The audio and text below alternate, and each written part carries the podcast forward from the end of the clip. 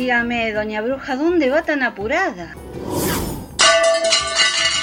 Ay, me voy corriendo al cabildo, eh, agarré la escoba y salí volando porque el pueblo quiere saber de qué se trata. Justamente de eso va a tratar nuestro programa. Se está cumpliendo un aniversario más del 25 de mayo de 1810 que en nuestro querido país Argentina se celebró la Revolución de Mayo y para eso trajimos un hechicero amigo.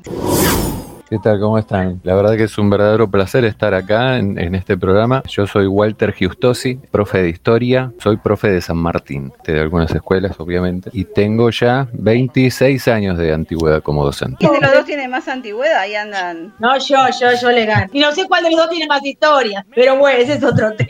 Bueno, el objetivo de este programa es celebrar este 25 de mayo, que de otra manera hubiera sido en las aulas y como no podemos hacerlo de esa manera, por este contexto pandemia, elegimos celebrarlo a través de este medio. Soy Lucía, Sandra, Walter, las brujas de Salem y un hechicero. Bienvenidos.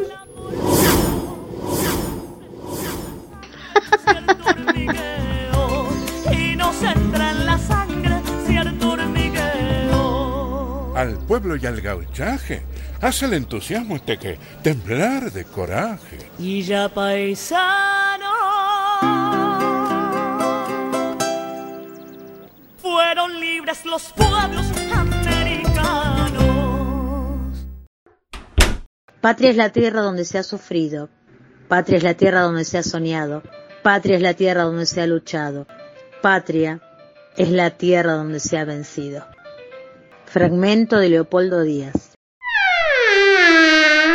25 de mayo de 1810. ¿Qué se celebra, Walter, hoy? Bueno, es este el momento en el cual las colonias de acá de Buenos Aires, las colonias españolas de Sudamérica, básicamente porque no es solo que ocurre acá en Buenos Aires, sino también en el resto de, la América hispana, van a, van a, iniciar, el proceso de eh, revolución y de independencia. Básicamente arrancamos de esa forma. ¿Cuál fue el factor desencadenante Básicamente hay todo un contexto histórico que es a nivel mundial, se da, ¿sí? Este, es este, lo que podríamos decir el avance del liberalismo a partir de las ideas de, la burguesía y de esa manera esas ideas van siendo cada vez más abarcativas, intentan eh, también involucrar a la mayor cantidad de gente porque están frente a un poder que se está cayendo a pedazos ¿sí? que es este, el de las monarquías. ¿Tiene que ver con Napoleón, con todo lo que... Un momento, yo le digo algo, si me va a hablar mal de Napoleón, vamos mal, porque es uno de mis, mis personajes favoritos de, la historia. Pero bueno, se lo voy a permitir.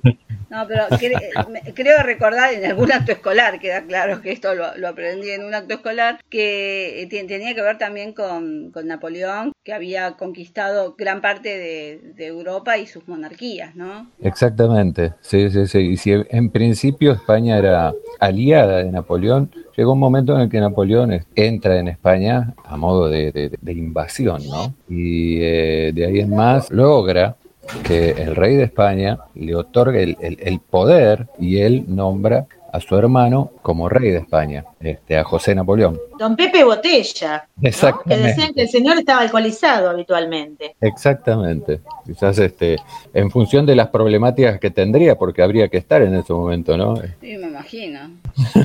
Pero, y claro, entonces después cuando recuperan los españoles eh, el poder, fue el caldo propicio para... En función de, esa situación, para cuando llegan las noticias acá a América, se acude a una, a una vieja este, ley que habla de la ley de acefalía, en donde no estando el rey, el pueblo tiene que hacer juntas en donde puedan elegir quiénes los van a gobernar. Pero eso es para España, pero como acá no, no, se, no, no se quedan este, solo con esa idea, también se involucran diciendo nosotros también pertenecemos y como pertenecemos también nos toca, nos corresponde y entonces este, de esa manera, ayudados por todas estas nuevas ideas que vienen de Europa, liberales y con, con estas ideas de eh, el ver eh, a Estados Unidos independiente, el ver ya a esa altura también en ese momento a Haití independiente incluso, de esa manera... Eh, van llevando adelante este proceso de, independencia, ¿no? De, lucha por la, por la independencia. ¿Y en cuánto tiempo se nos enteramos de la noticia? O sea, ¿cuál fue el plazo desde que se produce eh, estimativo? Porque, digamos, en la era de las comunicaciones, hoy nos enteramos casi al instante. Esa fake news, ¿cuándo llegó? Tarda mucho, tarda mucho y además las primeras eh, informaciones se, se frenan, ¿no? Se intentan ponerle un freno e intentan este, que nadie sepa de qué se trata, hasta que eh, eso se va expandiendo, pero pasa, pasa mucho tiempo. Esto ocurre entre 1808 y, y, 18, y principio de 1810. Es más de un año. Hay, es más de un año. 25 de mayo yo lo vi en la facultad donde se veía la historia de independencia de las colonias como se le llamaba la rebelión. Acá en, acá en Argentina decimos la revolución. Es increíble como a veces las palabras marcan una sí. diferencia total. Pero, ¿quiénes eran los protagonistas de esa rebelión y quién estaba en el poder acá en, en, las colonias, en nuestra colonia, en nuestro virreinato. Bueno, en el poder estaba, había un virrey, que había sido designado por el rey de España, ¿no es cierto? Y que eh, de alguna manera, obviamente, tenía sus ideas al respecto de cómo tratar de llevar adelante todo este proceso, eh, los apoyos correspondientes de todos este, sus aliados españoles, este, también criollos que también creían en, en, seguir adelante con las tradiciones, ¿no es cierto? Y por otro lado, bueno, había grupos de, de, personas en los cuales este, se puede decir que eh, muchos de ellos eran de, de, alrededor de 40 años, tendrían con todas este, las ideas traídas de Europa de liberación, ¿no es cierto?, de, de, del liberalismo, las nuevas ideas que le llamaban, con las cuales este, aparece esta, esta edad contemporánea, la idea de libertad, el ponerle un acento al tema de la agricultura, de la industria, del comercio, del tratar de liberar todo y en el fondo también con eh, el apoyo de, de, los ingleses, sí, porque también les convenía a ellos, les convenía. Obviamente, el tema del puerto. Que se, se, se, liberen para poder, claro, habían perdido su espacio en, en el norte de América, así que tenían mucho que ganar de este lado. ¿Y fue una rebelión eh, que involucró a todas las clases sociales o fue una rebelión eh, burguesa? En principio empieza con estas ideas de, de estas personas que son muchos este, abogados y, y, personas que estudian que están estudian leyes, ¿no? Personas que han logrado ir a, estudiar eh, a alguna este, universidad de la época colegios este, en donde han podido alcanzar este, un, un nivel de, de, de ideas y de, y de saber bastante importante. Y recordemos que en ese momento hay unos datos que hablan de que al menos el 88% de la población prácticamente no sabía leer y escribir. Así que imaginemos, imaginemos este, la cuestión en, base a eso. Los apoyos que tenían eran eh, en base a distintas personas ubicadas en la sociedad, en Buenos Aires del momento, que este, tenían influencia con respecto a la gente común, eh, a, la plebe, como le llamaban de alguna manera, ¿no? Y en base a eso podían involucrarlos para que puedan sumarse a esta idea de revolución. Pero bueno, ahí tenemos este, a Moreno, a Castelia, este, personalidades este, de, de, de, las leyes y por otro lado también jefes de las milicias que eran muy importantes en todo esto, ¿no? Las milicias del momento eran muy importantes. No eran militares en sí, sino que eran de vecinos que eh, hacían una especie de servicio militar, en palabras de hoy, ¿no? Y que eh, tenían la posibilidad, después de las invasiones inglesas, tenían la posibilidad de elegir a sus, a sus jefes, a quienes los iban a mandar. Entonces, siempre era alguien, alguien conocido para ellos y para muchos. Entonces, de esa manera estas este, milicias este, participaron activamente. ¿Qué pasó con la Iglesia Católica? La, la, la trilogía, ¿no? Los militares, este, las leyes y la Iglesia, ¿no? La Iglesia también está dividida porque hay eh, eh, el cura común de pueblo, de, de barrio, eh, como de costumbre en tal caso, tiene una idea más, más, más concreta de lo que está pasando alrededor que quien está en un estamento bastante más, más alto, ¿no? Cualquier semejanza con la realidad, pura coincidencia. ¿Tía mujeres que participaron en esta revolución? Yo tengo, tengo, una pregunta. Si tuvieras que pensar en esa, o sea, ir a esta época y decir qué mujer de, de, las, eh, de la época de la revolución hubiera estado en la primera ¿A quién hubieras puesto? ¿A qué mujer? ¿Qué mujer destacada de esta época hubiera dicho, bueno, si, eh, si hubiéramos estado en una época como el día de hoy, que la mujer tiene otro rol, ¿qué mujer de esa época hubiera estado en esa primera o ¿Participaron las mujeres en esta revolución? Porque a lo mejor estar en ese espacio creo que hubiera sido impensado. Voy a empezar por la respuesta a, Lucía para terminar con, con vos, este, Sandra. Las mujeres obviamente en la, en la Junta no participaron, pero hubo mujeres muy destacadas que participaron activamente en toda la movida que tenía que ver con desde traer información, buscar información, este, involucrarse con el enemigo y de ahí en más este, poder hacer sus aportes a, la causa. Eh, mujeres este, que tenían eh, la posibilidad de abrir las puertas de su casa para que hayan eh, reuniones, mujeres que incluso no dejaron de hacer aportes económicos. Y, bueno, el de las ideas, es más, en los últimos momentos, antes de que termine de formarse esta junta, lo van a ver algunas mujeres, algunas mujeres que son las esposas de este, el resto de, las personas que están involucradas este, en, la, en, esta rebelión. Para, un poco para preguntarle qué va a hacer, ¿no? ¿Te vas a sumar o no te vas a sumar a todo esto, ¿no? Este, y, van con, mucha personalidad. Desde ese lugar sí, y inclusive hay mujeres que eran esclavas que también hicieron hasta el aporte de lo único que tenían como como, como dinero. Lo único que tenían en dinero lo aportaron también para la revolución, para el movimiento. Y después también mujeres que se involucraron en, en, la lucha efectiva. El papel de la mujer es algo que fue quedando de lado porque, como de costumbre, la historia es este, San Martín cruzó los Andes y de pronto es que San Martín solo fue. Bueno, ¿a quién pondría yo de hoy en día en esa, en esa primera junta? Yo pondría dos mujeres, ustedes dos. Ah, qué, peligro. Mira cómo fue el tipo. Qué peligro. Bueno, otro hubiera sido la historia del país. otro, no, no, sé cómo hubiera sido, hubiera sido más, de, más, más, problemático, pero no, eh, la verdad es que hubiera votado por usted, no, no es que yo hubiese puesto porque no tengo poder para, para, absolutamente nada al respecto. Digo, me parece que en estos tiempos la cuestión es, es el, el espacio que tienen como para poder este, eh, postularse a, a candidatas, digamos.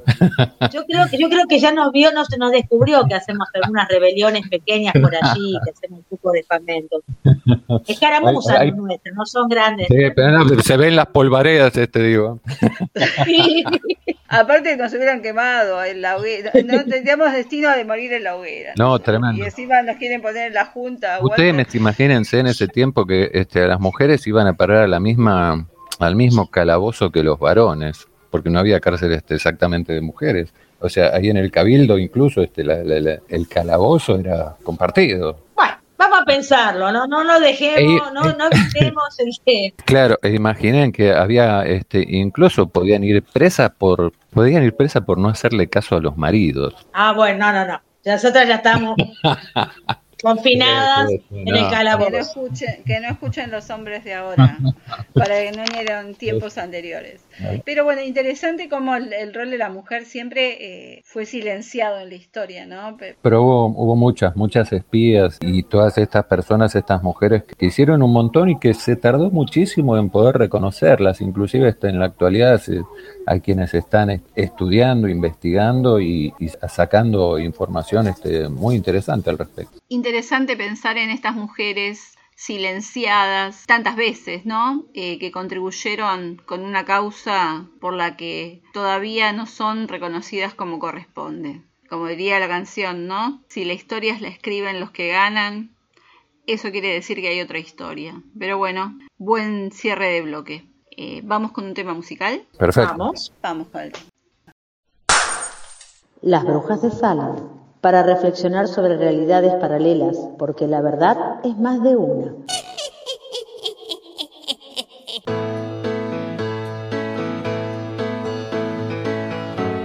Cuando no recordamos lo que nos pasa, nos puede suceder la misma cosa.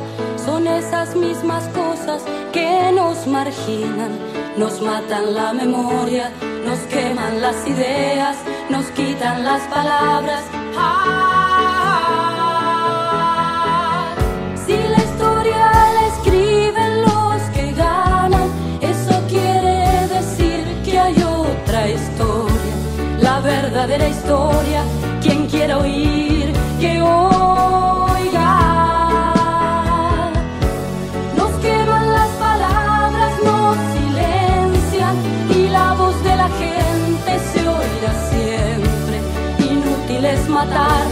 La muerte prueba que la vida existe. Cuando no recordamos lo que nos pasa, nos puede suceder la misma cosa. Son esas mismas cosas que nos marginan, nos matan la memoria, nos queman las ideas, nos quitan las palabras. Ah,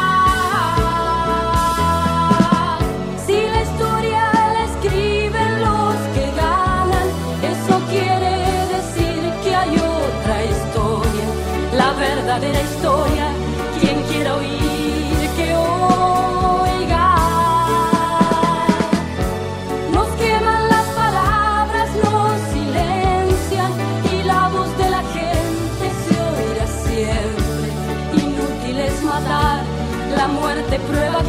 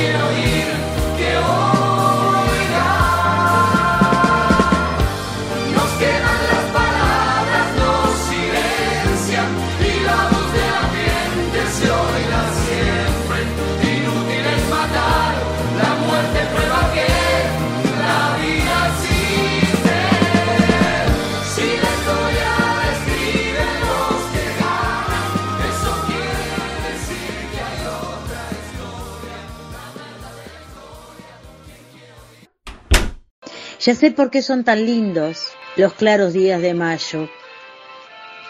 ¿Por qué la bandera alegra la vista, el aire flotando? ¿Por qué se viste de gala la escuelita y el palacio?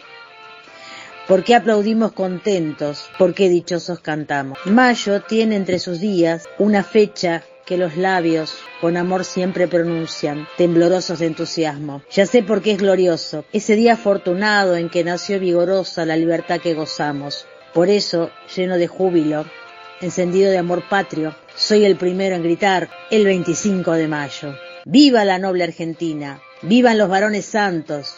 que altivos y generosos su libertad conquistaron. Poema de Rafael Ruiz López. Extraído del Manuel Estrada de tercer grado, edición 1958 Argentina. Acompañado por El Sol del 25, que viene asomando. ¡Viva la patria! Estás escuchando Las Brujas de Salem. 25 de mayo de 1810. ¿Cómo era en ese momento nuestra ciudad, eh, Walter? En teoría hablan quienes han estudiado la- ese momento, habían era una ciudad de aproximadamente unos 40.000 habitantes y este, algunas pocas calles eh, adoquinadas, como, como le llamaban, ¿no?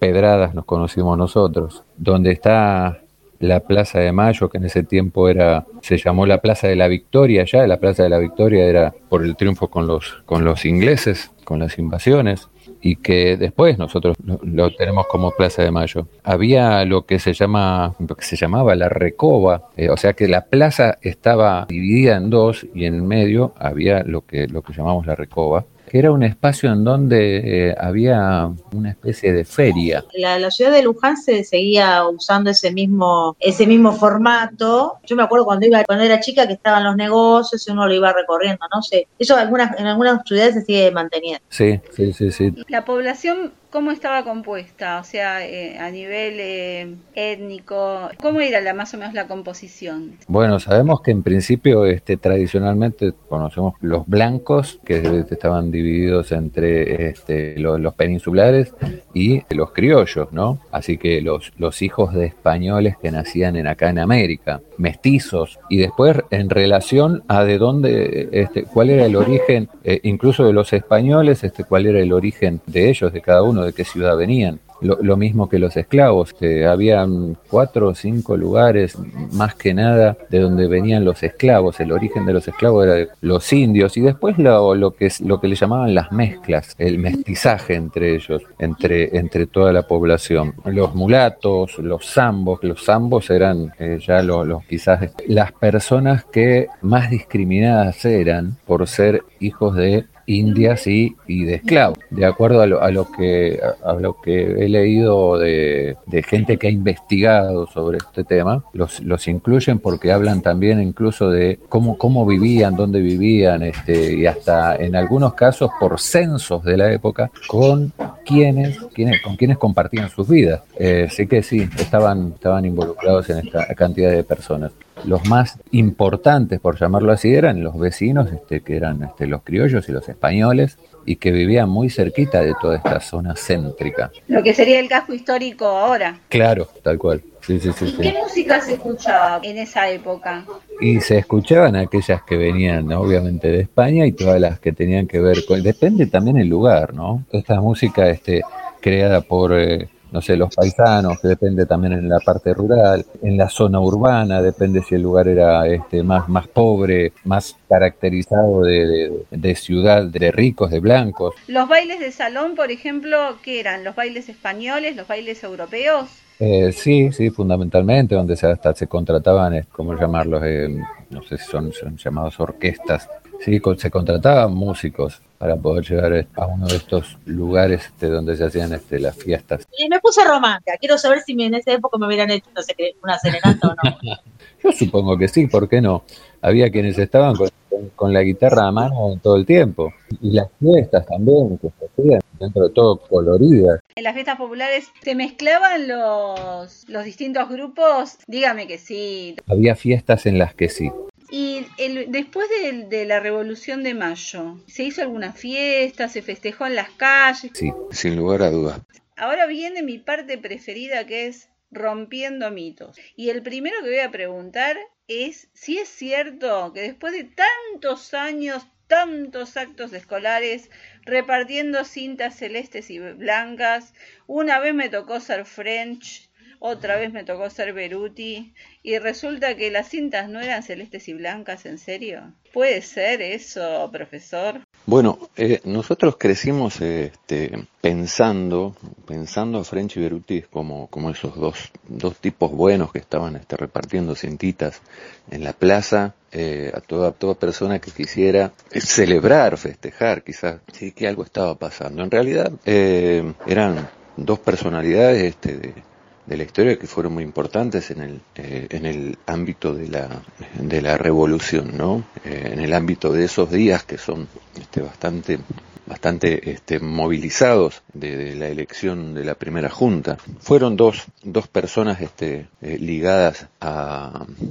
a las milicias eh, de armas tomar exactamente. Y, además de todo con una, con una gran conexión con, con la parte baja del pueblo, con lo que le llamaban la plebe, con, con las personas este, que estaban ahí ligadas eh, a, este, a, a estas milicias y que reconocían en algunas, algunas personas, como ellos, eh, a alguien de mando. Como por ejemplo, eran muy este, movilizadores de, de los orilleros, eh, la gente, como le llamaban, del bajo pueblo o de la plebe. Y de esa manera eran quienes este, identificaban, algunos dicen que con alguna cinta blanca, otros con unas cintas rojas y blancas, ¿sí? a la gente para distinguirlas, para hacer presión a la Junta, para que de pronto puedan este, terminar todo en, buen puerto, llamado así. Y, de esa forma este, hubo momentos del día, de, esos días este, en que presionaban, trataban de, empujar este, para adelante, golpear las puertas, este, entrar este, a, los recintos este, donde se estaban discutiendo la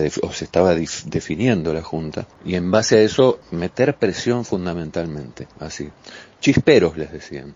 Y son esos que encienden la mecha cuando todo está por estallar, ¿no? Se podría decir que es eso. Me siento defraudada con el tema, pero bueno. ¿Se da cuenta que todo lo que usted creía era diferente? ¿Qué será entonces de la moda? Todo lo que pensamos de los peinetones, de los vestidos, ¿será como, como nos contaron, como vimos en las ilustraciones de los libros de historia? ¿O será diferente? ¿No le parece que sería bueno preguntarle a nuestra alquimista de la moda? Vamos, y espero no sufrir otra desilusión. Ella es la dueña de la piedra filosofal. Ella sabe cómo transmutarte. Sabrina, la alquimista de la moda. Sabrina, en el espacio del Kitipón. Sabrina, en las brujas de Salem, porque la belleza sigue siendo el mayor de los hechizos.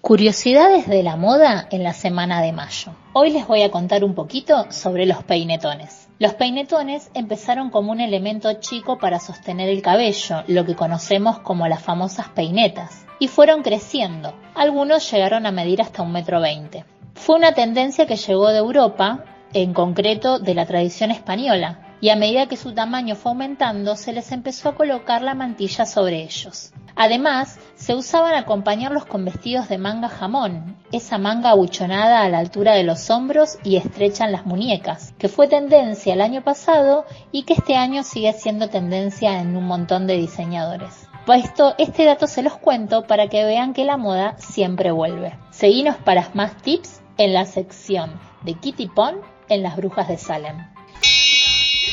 Gracias Sabrina, nuestra alquimista de la moda. Gracias Sabrina, presente la moda en las brujas de Salem.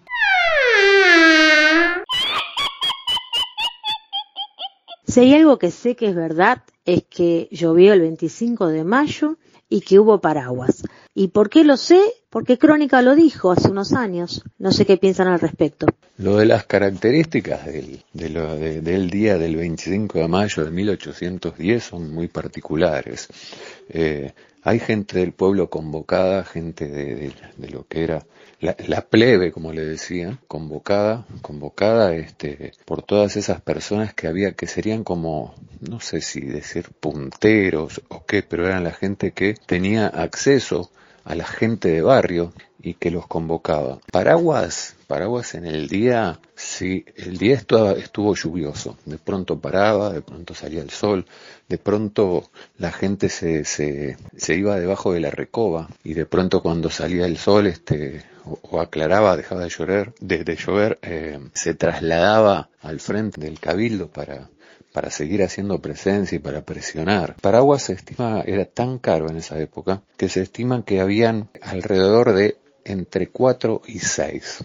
Y no hay un exacto número, pero eh, creo que el registro más, más concreto es el, de cuatro. ¿Eso quiere decir que la idea del paraguas no es cierto? ¿Es una especie de construcción? La historia argentina fue construida fundamentalmente a partir de un montón de, recuerdos y de documentos, sin dudas, pero desde mediados del siglo XIX, ahí cuando se empezaron a, generar toda esta conciencia de país, la idea de concretar este, los símbolos patrios, hacerlos cada vez más más importantes y visibles en, una escuela que recién se estaba empezando a, constituir como obligatoria a partir de, la ley Sarmiento y, Entonces se utilizaron elementos que son los símbolos patrios como parte de la identidad.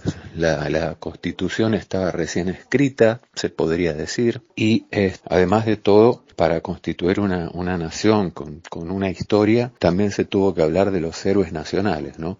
Pero es de la segunda mitad del siglo XIX esto.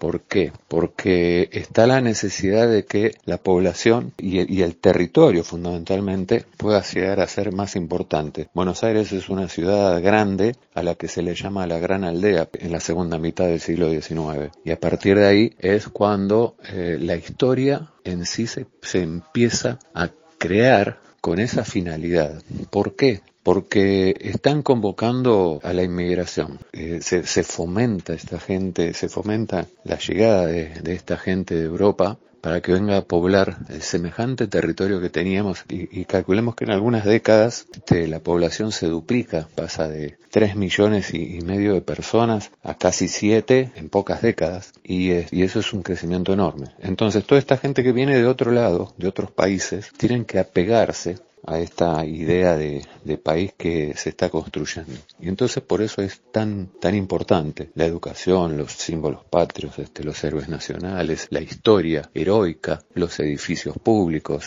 todo eso se va a construir en esa época. Es un poco la, es un poco la Eneida de, de nosotros, ¿no? Ese, ese texto que, englobe toda una mística, la mística romana que se construye a partir de un texto literario. Es esa cosa de construcción de una identidad colectiva. Vamos a la música. Seguimos con más brujas de Salem.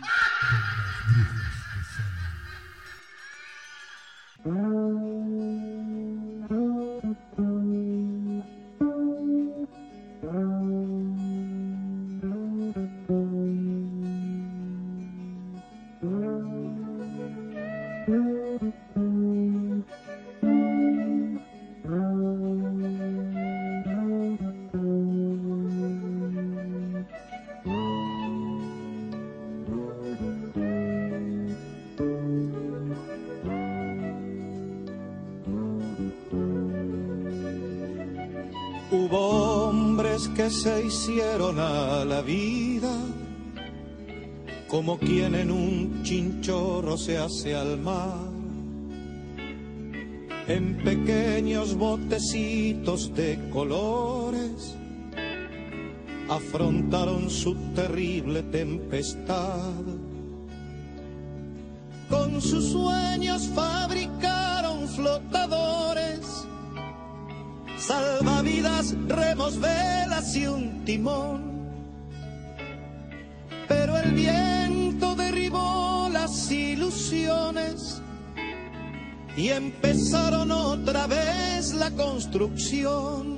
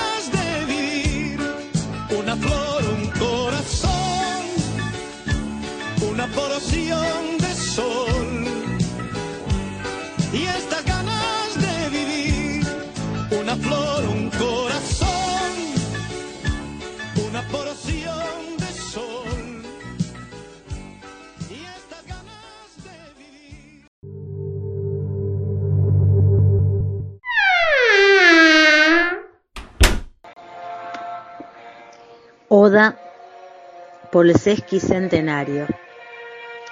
Jorge Luis Borges. Nadie es la patria, ni siquiera el jinete que, alto en el alba de una plaza desierta, rige un corcel de bronce por el tiempo, ni los otros que miran desde el mármol, ni los que prodigaron su bélica ceniza por los campos de América, o dejaron un verso, una hazaña, o la memoria de una vida cabal en el justo ejercicio de los días. Nadie es la patria, ni siquiera los símbolos.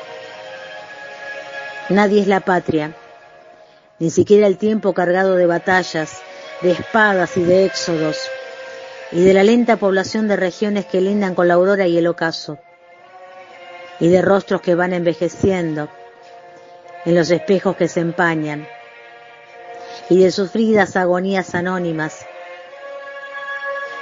que duran hasta el alba, y de la telaraña de la lluvia sobre negros jardines. La patria, amigos, es un acto perpetuo como el perpetuo mundo. Si el eterno espectador dejara de soñarnos un solo instante, nos fulminaría blanco y brusco relámpago su olvido. Nadie es la patria, pero todos debemos ser dignos del antiguo juramento que prestaron aquellos caballeros de ser lo que ignoraban, argentinos, de ser lo que serían por el hecho de haber jurado en esa vieja casa.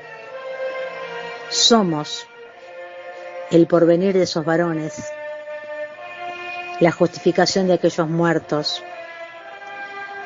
Nuestro deber es la gloriosa carga que a nuestra sombra legan esas sombras que debemos salvar. Nadie es la patria, pero todos lo somos. Arde en mi pecho y en el vuestro, incesante, ese límpido fuego misterioso. Aurora, instrumental.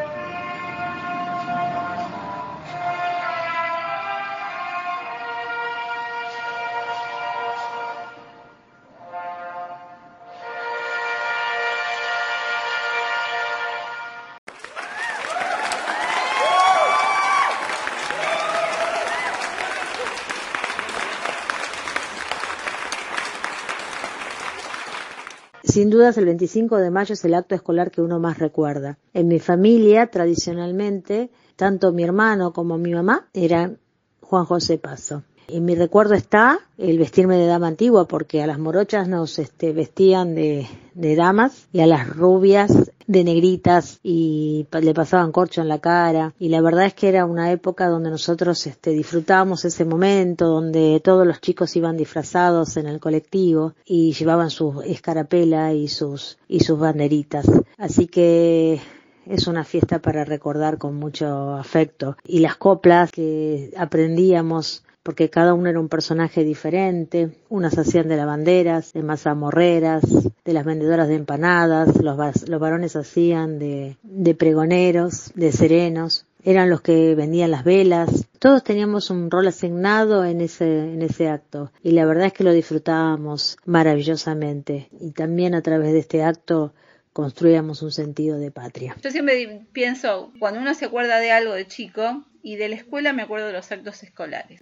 Es cierto que nosotros este, nos, nos, podíamos este, disfrazar y el día era, este, hasta inclusive yo me, acuerdo que de chico había, se hacía en, en, esos días, aunque fuese el día feriado o, incluso yo he ido algún acto, algún sábado a actuar, ¿sí? con, con los personajes este, que describía Sandra, es cierto que esas cosas movilizaban un montón y generaban esto, generaban esta memoria que todavía tenemos nosotros, ¿no? Y es este de pronto cosas que también este enseñamos y que tratamos de hacer. Pensando hoy esta fecha, teniendo en cuenta el contexto y teniendo en cuenta que va a ser eh, el segundo año donde estamos dando clases virtualmente, ¿cómo se les ocurre que podríamos pensar en un acto virtual para celebrar este 25 de mayo tan diferente para nosotros y para nuestros alumnos? En cuanto a la virtualidad, la posibilidad de tener un, un reconocimiento, un recuerdo de organizar una clase en función del día que nos toca y de pronto hasta quizás un trabajo en el cual puedan los chicos este, eh, hacer algún aporte y también generar memoria, ¿no? Generar esta, ese recuerdo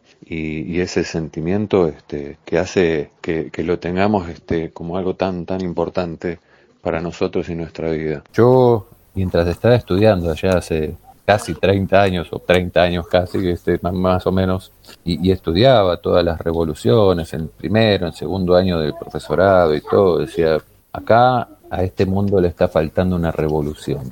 Está refaltando la revolución de las mujeres, pensaba allá en el año 90, cuando de pronto estaba quizás esté apareciendo, donde todavía este, los nombres de varones y mujeres este, en las listas este, de escuelas este, seguían siendo separadas, donde primero estaban los nombres de los varones y después los de las mujeres, donde eh, si vos tenías una percepción de vos misma de, este, de una manera distinta eh, a varón o mujer, eh, de pronto, y tenías que ubicarte. Ah, no, pero si vos sos nena, sos neno, sos neno, sos nene.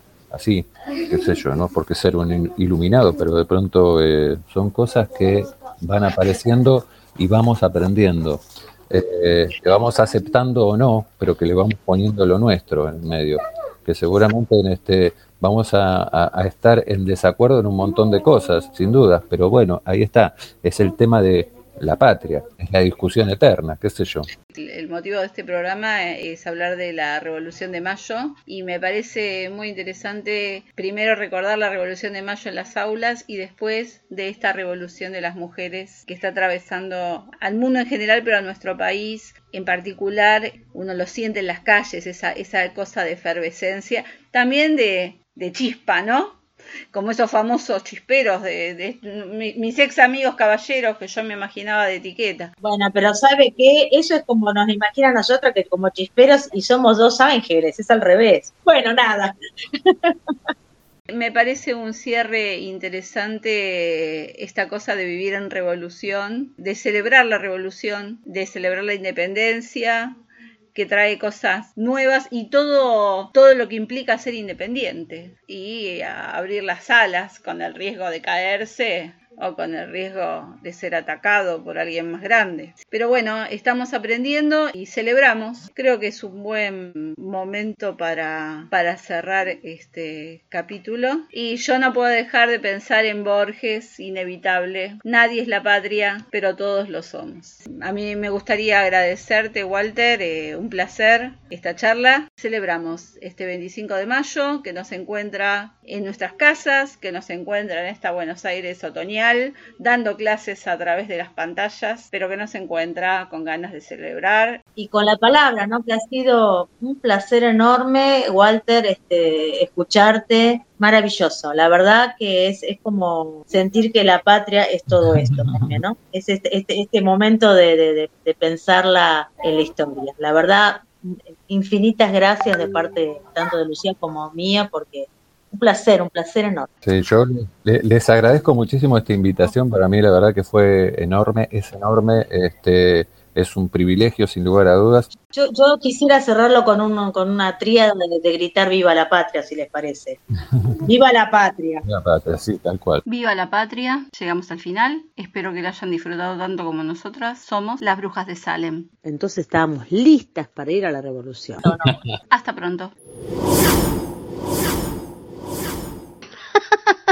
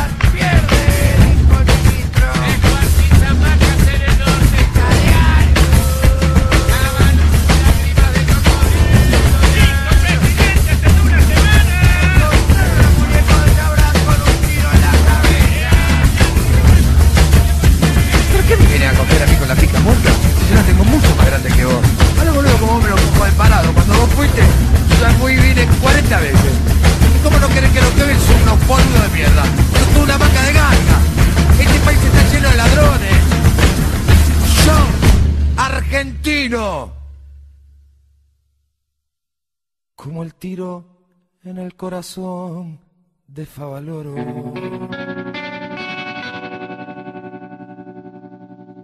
Del éxtasis a la agonía,